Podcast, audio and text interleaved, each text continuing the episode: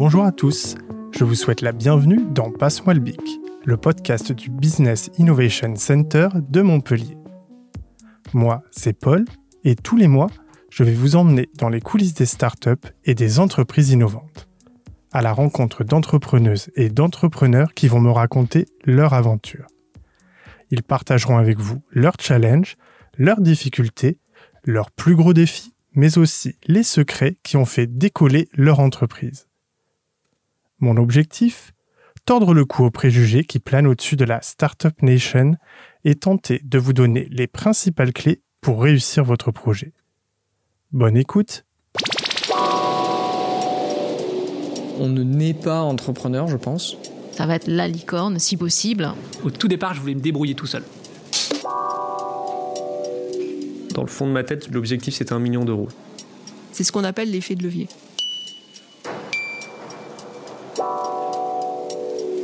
Passe-moi le bic. Dans les coulisses des startups. Quand on pense aux grands comptes, on pense tout de suite à des processus de vente qui n'en finissent pas, des procédures millimétrées et des délais de paiement très étendus. De quoi décourager facilement les startups. Et pourtant, collaborer avec des grands comptes offre une réelle opportunité pour accélérer la croissance d'une entreprise, industrialiser son innovation et gagner en crédibilité auprès des clients et investisseurs. Pour évoquer cette question, j'ai le plaisir de recevoir aujourd'hui Ludovic Charbonnel, le cofondateur de Challenge Me qui développe des solutions de formation collaborative pour les entreprises. Après de multiples expériences dans les grands groupes, il a tout quitté pour lancer son innovation. Et après plusieurs pivots, il a décidé d'adresser son offre à des grands comptes dans le secteur privé comme dans le secteur public. Bonjour, je m'appelle Ludovic Charbonnel, je suis le cofondateur de Challenge Me, société que j'ai co-créée avec mon associé Alexandre il y a un peu plus de 7 ans.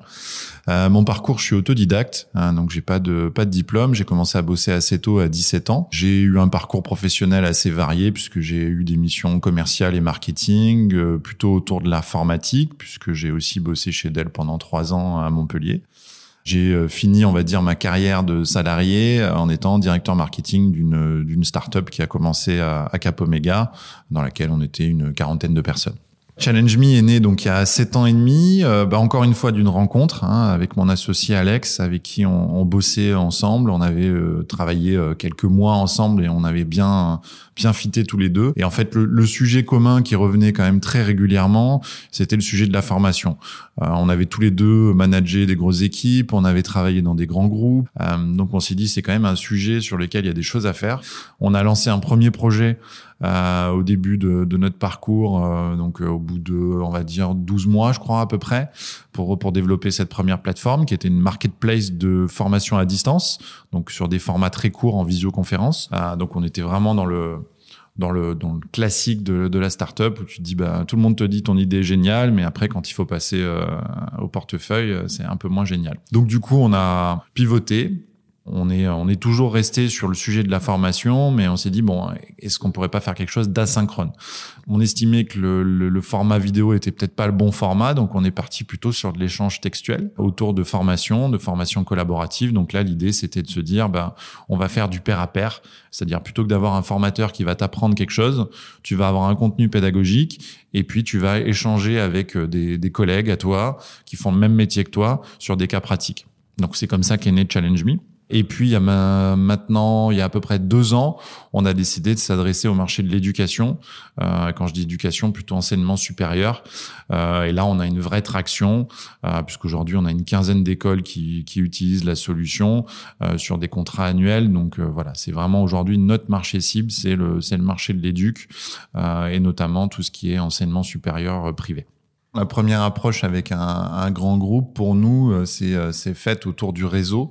Et c'est comme ça qu'on est venu à, à, prendre notre premier client, qui était Schneider Electric, euh, qui était une personne avec qui j'avais travaillé dans mon ancienne vie, qui m'a appelé, qui m'a dit, écoute, j'ai un problème sur mes formations, j'ai récupéré une équipe de commerciaux, euh, j'arrive pas à les former, il me faut un format innovant, est-ce que tu n'as pas quelque chose à me proposer? Et là, nous, on était en pleine réflexion, on était en plein pivot avec euh, avec Alex. On s'est dit, bah, il y a peut-être une opportunité. Est-ce qu'on testerait pas une idée avec eux? Ah, Donc, on a commencé à brainstormer. On s'est dit, on n'aura jamais le temps de développer quelque chose. Donc, allons-y au culot. On fait un PowerPoint. On va voir Schneider Electric. On leur présente ce PowerPoint euh, en grande ponte. Et on a eu du bol parce que du coup ils ont adoré euh, le, le, produit et du coup ils nous ont dit banco, on veut ça, il nous faut ça dans trois mois. En fait, le problème des grands groupes, c'est qu'ils viennent avec une problématique très générale. Et bah du coup, euh, typiquement, l'outil que tu vas avoir, il va y répondre en partie, mais il va pas répondre à la totalité. Donc leur premier réflexe, ça va être de te dire, bah développez-moi des trucs pour que ça réponde à ma problématique. Donc tu arrives sur du sur-mesure. Là, la chance qu'on a eue avec ce premier client Schneider Electric, c'est que vu qu'on n'avait pas de produit, qu'on avait juste un PowerPoint, bah, tout ce qu'ils nous demandaient, c'était juste des slides à ajouter ou à enlever. Et vu qu'on n'avait pas développé le produit, on est parti, on va dire, de ce qu'ils nous ont demandé. Mais le problème qu'on a eu, c'est au bout de 6 mois, 12 mois qu'on a vu que ça marchait bien, euh, quand il a fallu aller vendre à un autre grand groupe, et ben là, du coup, l'autre grand groupe nous a dit, ah, mais attendez, moi j'ai besoin de ça, j'ai besoin de ça, j'ai besoin de ça. Euh, donc souvent, la problématique du grand groupe, c'est qu'il va vouloir un peu du sur-mesure. Euh, et c'est très compliqué d'arriver avec une plateforme ou un outil standardisé pour tous les grands groupes.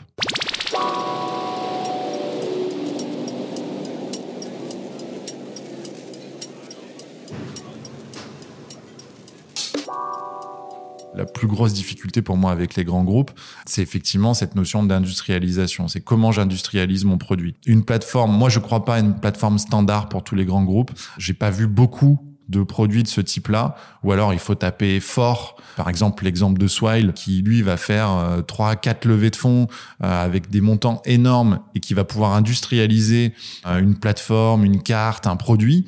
mais pour une startup lambda qui arrive sur le marché, nous on est en bootstrap, hein, donc on n'a jamais levé de fonds, on est en fonds propres depuis depuis sept ans et demi aller faire un produit standard pour tous les grands groupes, généralement, c'était c'était là où ça devenait très très compliqué et on n'a jamais vraiment réussi à industrialiser le produit euh, chez un, grand groupe. Monter un business model dans le temps qui scale comme on pourrait l'entendre sur une startup basée sur du one shot avec du grand groupe, c'est impossible parce que tu vas faire un one shot, tu vas avoir un délai de signature qui va être très long. Donc imagine, tu mets 18 mois à signer un client, tu vas prendre un montant significatif, on va dire 100 000 euros, et puis après, il va falloir refaire la même chose avec un autre client. Donc tu repars sur, sur 18 mois. Et en fait, c'est une course continue, c'est un espèce de marathon dans lequel tu t'épuises parce que tu n'as rien qui scale et tu vas être à chaque fois sur du, euh, sur du one shot. Mais c'est pas comme ça qu'on construit un modèle euh, qui soit rentable dans le temps. Tu vas vivoter avec ça, avec des subventions, avec des aides, avec un one shot d'un grand groupe de temps en temps qui va te permettre de passer, euh, de passer certaines étapes. Mais c'est pas un modèle qui est industrialisable tel qu'on peut le voir pour une startup. Dans, dans notre expérience, le délai de signature effectivement euh, vraiment varié. C'est-à-dire si tu signes avec un grand groupe, euh, c'est pas juste je fais un devis, j'envoie mon devis, il est signé. Non, tu vas avoir des contrats parce que généralement un grand groupe a un service juridique. Toi, t'es start-up, donc qu'est-ce que tu fais? Tu vas prendre des contrats types. Bah, ces contrats types, ils vont pas correspondre au service juridique euh, du grand groupe, donc il va falloir l'adapter. Euh, une fois que tu as édité les contrats, donc tu as différents allers-retours, tu peux avoir aussi une notion de sécurité qui vient. RGPD, euh, sécu de ta plateforme.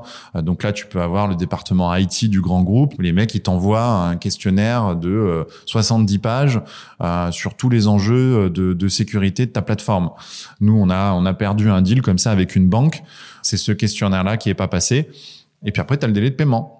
Un délai de paiement, bah là, ça peut. Alors normalement, tu as une loi en France euh, qui t'oblige à, payer sous un certain délai, mais tu peux avoir certains grands groupes qui vont aller euh, bah, faire un petit peu différemment ou du moins adapter la loi. Et on a eu un cas, je ne vais pas citer le grand groupe, euh, mais typiquement, on a fait une facture, ils n'ont pas réussi à la régler dans les temps. Ils nous ont contactés en disant, bah écoutez, en fait, cette facture-là, on va pas vous la payer, vous allez la supprimer, puis vous allez nous en rééditer une autre qu'on vous paiera euh, sous 60 jours. Euh, tout ça pour respecter les, les, délais de les délais de paiement nationaux. De plus en plus de grands groupes maintenant obligent les collaborateurs à évoluer. et ça, c'est un vrai problème pour une start-up parce que tu as ton interlocuteur avec qui ça se passe bien tu as un bon relationnel avec lui, et puis d'un coup, pof, en trois semaines, d'un coup, le gars t'appelle, tu dis, bah écoute, j'ai eu une opportunité, j'ai pris un autre job, euh, je te transfère à mon euh, à celui qui me remplace. Celui qui me remplace généralement est sous l'eau. Euh, et nous, le sujet formation est sûrement pas son sujet prioritaire, donc il a d'autres enjeux.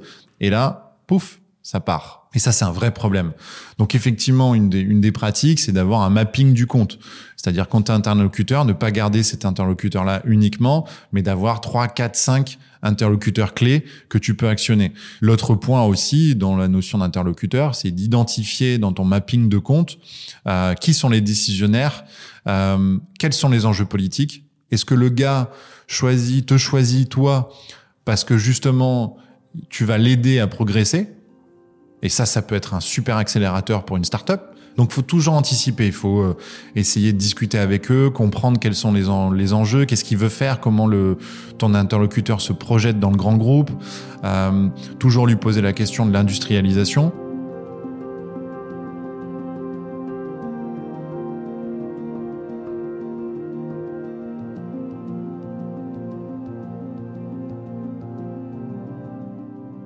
qui est paradoxal, c'est que des fois, à l'intérieur des grands groupes, tu vas repartir sur une, un même délai de signature, comme si c'était un nouveau.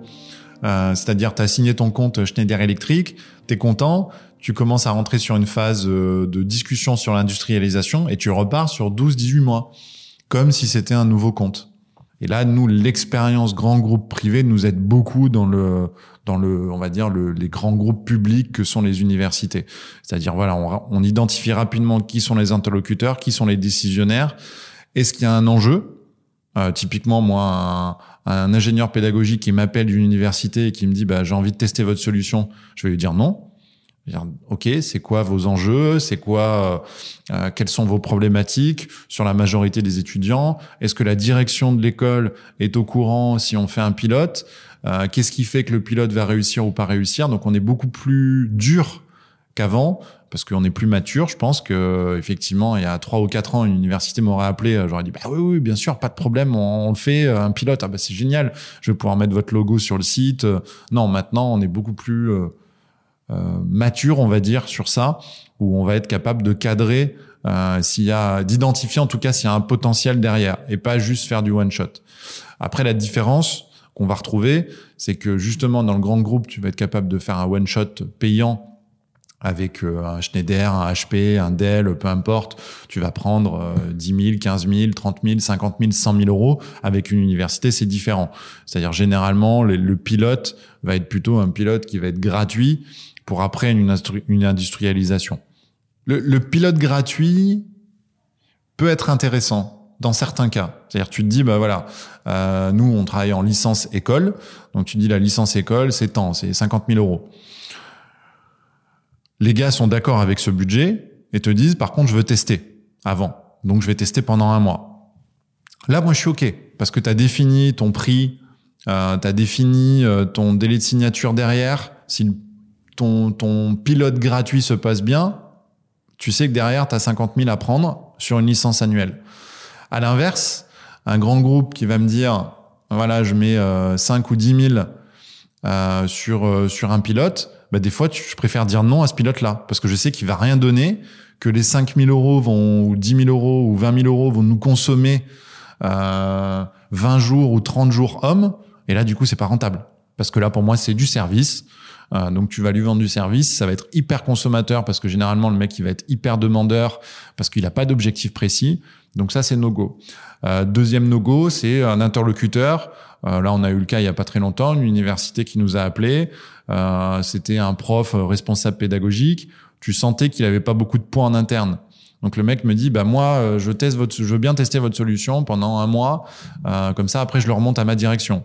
Bah non, ta direction, on va discuter avec elle maintenant.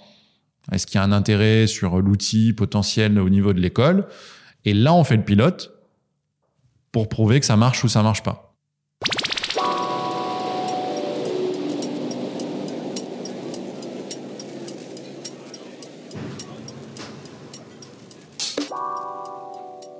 Pour, donner quelques conseils aux, entrepreneurs sur, sur les grands groupes, si vraiment vous voulez construire quelque chose avec avec les grands groupes, le premier point c'est le réseau. On a la chance d'être à Montpellier. Euh, il y a énormément de, grands groupes qui sont là, euh, qui sont prêts à discuter avec vous. Euh, il y a des initiatives comme Big Up for Startup, par exemple, pour, pour rencontrer des grands groupes, pour discuter avec eux sur des projets concrets. Deuxième point sur le réseau, c'est le réseau interne On l'a évoqué euh, tout à l'heure, c'est-à-dire une fois que j'ai un interlocuteur dans le grand groupe, j'essaye un maximum de faire du réseau à l'interne euh, du grand groupe. Aller voir les gens du métier. Euh, les managers, les directeurs, essayer de les rencontrer. Vous allez sur LinkedIn, vous leur envoyez un petit message en leur disant bah tiens, je travaille avec cette personne-là, ça m'intéresse d'échanger avec vous, d'avoir votre feedback sur ce qu'on propose. Si par exemple, mec euh, innovation vous dit putain votre truc c'est génial, on a plein de problèmes en interne, et puis quand vous vous interrogez 10 managers dans le, dans le truc, le mec il vous dit non mais moi j'ai pas le temps pour faire pour faire ces trucs-là. Bon, vous savez que ça un moment ça va être un flop, ça va faire un pilote, mais derrière ça fera un flop. Euh, deuxième point, le, le modèle de prix essayez d'être un maximum, en tout cas si vous voulez industrialiser la relation grand groupe, essayez d'être un maximum sur du produit euh, et pas sur du service. Le service doit être isolé du produit. C'est-à-dire si vous vendez un produit dans lequel vous faites euh, papa-maman et euh, derrière vous faites un accompagnement, mais que vous le chiffrez dans le produit, je pense que ça va être problématique. Donc chiffrez votre produit, chiffrez votre service. Il y a un point qui marche bien, nous en tout cas dans le, dans le domaine universitaire et dans le domaine école, c'est euh, le, satisfait ou facturé. C'est-à-dire de mettre en place le contrat. C'est-à-dire plutôt que de faire un pilote gratuit, vous dites au client, bah, en fait, on va signer un contrat, voilà, euh, sur euh, les 10 000 utilisateurs que vous avez, et on va se laisser une période de sortie de trois mois. C'est-à-dire au bout de trois mois, vous pouvez sortir du contrat si vous n'êtes pas satisfait du produit et on vous facture pas. Et au moins, vous faites toute la paperasse, euh, tous les interlocuteurs, tous ces trucs-là, vous les avez adressés dans le, dans le contrat. Donc ça, ça marche plutôt bien euh, et toujours anticiper un maximum, le maximum de problèmes. C'est-à-dire sur chaque compte, vous vous dites qu'est-ce qui pourrait se passer pour que je perde le compte? Et ça, du coup, ça vous permet de voir si l'interlocuteur il change, est-ce que j'ai un backup? Est-ce que ça peut continuer? Est-ce que si j'ai un problème de délai, est-ce que ça peut continuer? Donc prenez tous les scénarios catastrophes pour chaque compte pour vous dire, pour essayer d'anticiper un maximum de choses.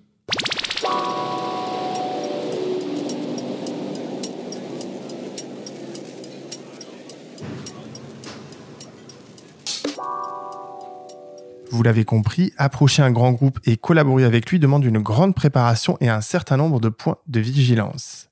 Définition et analyse de la problématique, identification des interlocuteurs et délai de signature. Pour conclure cet épisode, je vous propose de rejoindre Florent Desserre, qui est chargé d'affaires au BIC de Montpellier. Bonjour Florent, je suis très content d'être avec toi aujourd'hui pour euh, échanger sur cette thématique passionnante qui est la relation entre les startups et les grands comptes. Et j'ai une question qui me vient là tout de suite, c'est comment on fait pour approcher un grand groupe ou un grand compte quand on n'a pas de réseau? Oui, c'est une de mes missions au sein du BIC. En fait, je m'occupe de tout ce qui est open innovation et en particulier, j'organise plusieurs fois dans l'année des, des, rencontres open innovation entre des grands groupes, des grandes entreprises et donc plus spécifiquement même des, des responsables innovation et, et, des décideurs de, de, ces grands groupes et les startups qu'on qu accompagne au BIC avec cet objectif justement de permettre aux startups de rencontrer ces décideurs dans, dans les grands groupes et, et donc d'accéder euh, plus facilement euh, directement à des personnes qui, qui, peuvent à la fois avoir des budgets et euh, des enjeux auxquels euh, les, les, startups peuvent répondre. Alors juste une, une, question pour compléter ça un petit peu. Co comment ça se passe concrètement? Comment est-ce que tu sélectionnes les, les, invités, les entreprises, les entrepreneurs qui seront présents? Alors souvent, euh, ce qu'on essaie de, de faire, euh, c'est avec le responsable innovation avec lequel je suis souvent en contact en premier. On va essayer d'identifier euh, des décideurs au sein du, du, groupe qui ont des enjeux et qui vont avoir des, des budgets pour répondre à ces enjeux euh, sur lesquels euh, bah, des, des, innovations vont, vont permettre d'être plus performants ou d'offrir de, de, de, nouveaux services. On contacte ensemble ces, ces décideurs et on essaie de monter avec eux une sorte d'appel à projet ou plusieurs appels à projet qui vont présenter en fait les, les enjeux de, de ces décideurs. Et une fois que c'est fait, c'est euh, des appels à projets que je vais diffuser aux startups. Les startups vont se positionner et on fait un matching. Et euh, quelques, quelques semaines plus tard, on va organiser une journée de, de rencontre. Donc ça va permettre aux startups d'accéder directement à ces décideurs et aux décideurs d'avoir en face des startups qui peuvent répondre à leurs besoins. Et le gros intérêt, c'est que normalement, si, euh, si la sélection a bien été faite, ce sont des décideurs qui ont des enjeux, qui vont avoir des budgets et qui vont pouvoir vraiment s'engager dans ces démarches d'open innovation. Et alors concrètement, comment tu fais toi pour transformer ces rencontres qui sont dédiées à l'innovation en de réelles opportunités à la fois pour les startups mais aussi pour les grands groupes? C'est justement le, le, but de ces journées d'Open Innovation, de passer euh, à une transformation, c'est-à-dire qu'on part euh, d'enjeux du côté du grand groupe, on a une solution du, du côté de la, de la start-up, et l'objectif dans ces journées, c'est d'arriver à montrer à ce que le, le grand groupe et, et la start-up arrivent à construire une, une idée commune et un projet commun qui va permettre au grand groupe euh, d'avoir cette, euh, cette nouvelle solution et à la startup d'avoir son, son débouché.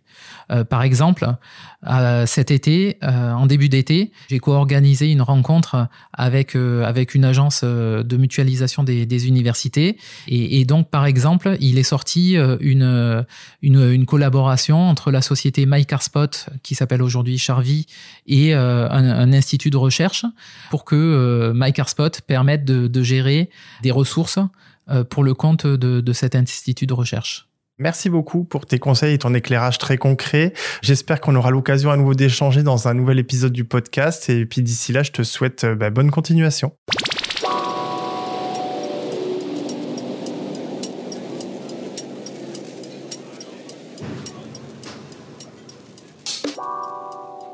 Il est déjà temps de vous quitter. J'espère que vous avez apprécié autant que moi cet épisode que vous pouvez retrouver sur toutes les plateformes d'écoute. Si vous avez aimé ce podcast, n'hésitez pas à le partager autour de vous ou à laisser un commentaire sur Apple Podcasts.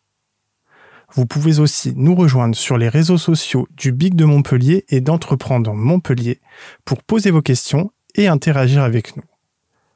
Je vous dis à très bientôt, ici ou ailleurs. Ce podcast a été produit par LFB Studio pour le Big de Montpellier et Montpellier Méditerranée Métropole. Réalisation Paul Angèle, mixage Bastien Nicolaï.